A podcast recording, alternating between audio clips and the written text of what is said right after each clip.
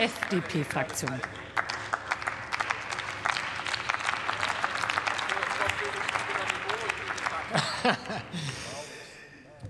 Frau Präsidentin, liebe Kolleginnen und Kollegen! Deutschland ein Jahr nach der Bundestagswahl. Zeit für Klarheit und Führung.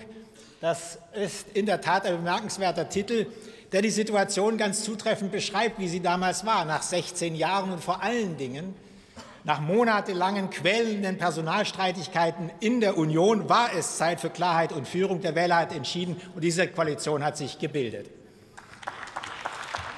Liebe Kolleginnen und Kollegen, Frau Mihailic hat es zu Recht gesagt, auch Jürgen Trittin ist darauf eingegangen. Jede Regierung, jedes Parlament braucht eine starke Opposition. Aber das müssen Sie ein Jahr nach dieser Regierungsbildung als Opposition noch sehr viel besser lernen. Wir haben es in den Haushaltsberatungen erlebt. Zu jedem Einzelplan haben Sie Mehrausgaben gefordert, ob das jetzt in der Innenpolitik war, in der Außenpolitik war, in der Verteidigungspolitik, in der Verkehrspolitik, in der Sozialpolitik bei Entwicklung und äh, wirtschaftliche Entwicklung in, und Entwicklungsministerium. Überall haben Sie Mehrausgaben gefordert, ohne einen irgendwie gearteten Finanzierungsvorschlag zu machen. Orientieren Sie sich mal an der FDP in der Opposition. Wir hatten zum Bundeshaushalt 2021 mit 527 Änderungsanträgen gezeigt, wie man die Verschuldung halbieren kann und noch 36 Milliarden finden kann, um die Bürgerinnen und Bürger zu entlassen. Das mit 80 Abgeordneten, Sie sind mehr als doppelt so viel. Bemühen Sie sich in Zukunft, das wäre diesem Haus würdig. Oder ich erinnere an den 17. März 2022. Es war gut, dass Sie sich der Thematik des inklusiven Arbeitsmarktes gewidmet haben. Aber ich darf Sie daran erinnern, dass Sie 20 Forderungen damals in Ihrem Antrag aus dem Koalitionsvertrag abgeschrieben haben und die anderen sechs aus FDP-Anträgen der vergangenen Legislaturperiode. Das ist zwar inhaltlich überhaupt nicht falsch, zeigt aber nicht, dass Sie in der Opposition angekommen sind. Und liebe Kolleginnen und Kollegen der Union, das muss besser werden. Und schlussendlich, liebe Kolleginnen und Kollegen der Union, darf man ja auch nicht vergessen, ein Jahr nach der Bundesregierung immer mal wieder in Erinnerung, zu, in Erinnerung zu rufen, in welchem Zustand wir dieses Land übernommen haben.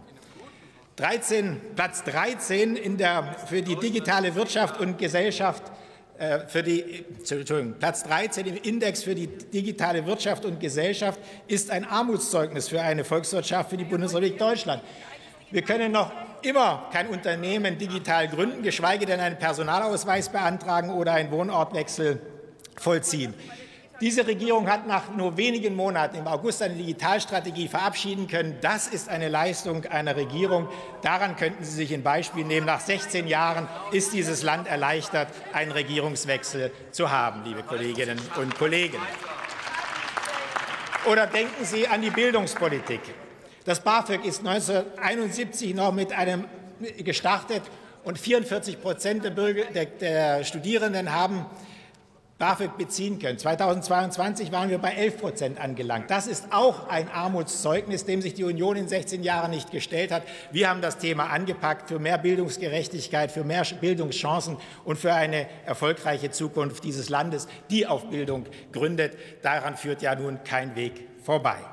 Wir haben die Minijobgrenze, die seit 2013 unverändert eingefroren war bei 450 Euro, endlich erhöht auf 520 Euro. Morgen wird das in Kraft treten, liebe Kolleginnen und Kollegen der Union. Auch da war Ihre Bilanz keine. Und weil es vorher in der Diskussion in den vorigen Debatten ja heiß, her, heiß herging bei der Frage des Fachkräftemangels, möchte ich auch noch mal an folgende Leistung der Opposition, der, der Regierungszeit der, der jetzigen Opposition erinnern. Da haben Sie 2019 ein Fachkräftegesetz entschieden, bei dem Sie in den Antragstext reingeschrieben haben, dass Sie damit eine Zuwanderung von 25.000 Menschen im Jahr erzielen wollen. Dabei hatte schon 2011 Ihre damalige Arbeitsministerin Ursula von der Leyen völlig zu Recht darauf hingewiesen, dass der Fachkräftemangel das größte Risiko für den Wohlstand dieser Gesellschaft in den nächsten Jahren sein würde. Obwohl Sie wussten, dass wir im Jahr 400.000 Menschen Zuwanderung brauchen, haben Sie 2019 noch ein Gesetz äh, beschlossen, bei dem Sie nur 25.000 Menschen ansprechen wollten, nach Deutschland einzuweilen. Das zeigt, in welcher Realität Sie Politik gemacht haben, mit welcher Realitätsverweigerung Sie Politik gemacht haben. Es ist gut, dass wir in den nächsten Tagen mit unserer Fachkräftestrategie und auch mit unserem neuen Zuwanderungsgesetz an die Öffentlichkeit kommen können, um hier etwas auszugleichen, was Sie 16 Jahre versäumt haben.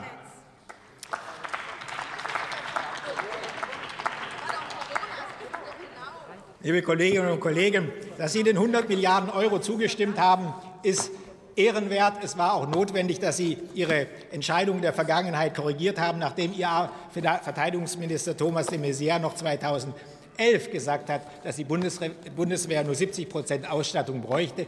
Liebe Kolleginnen und Kollegen, ja, es war Zeit für Klarheit und Führung. Ja, und dieses Land hat Klarheit und Führung bekommen. Jetzt hoffen wir noch auf eine gute Opposition. Vielen Dank.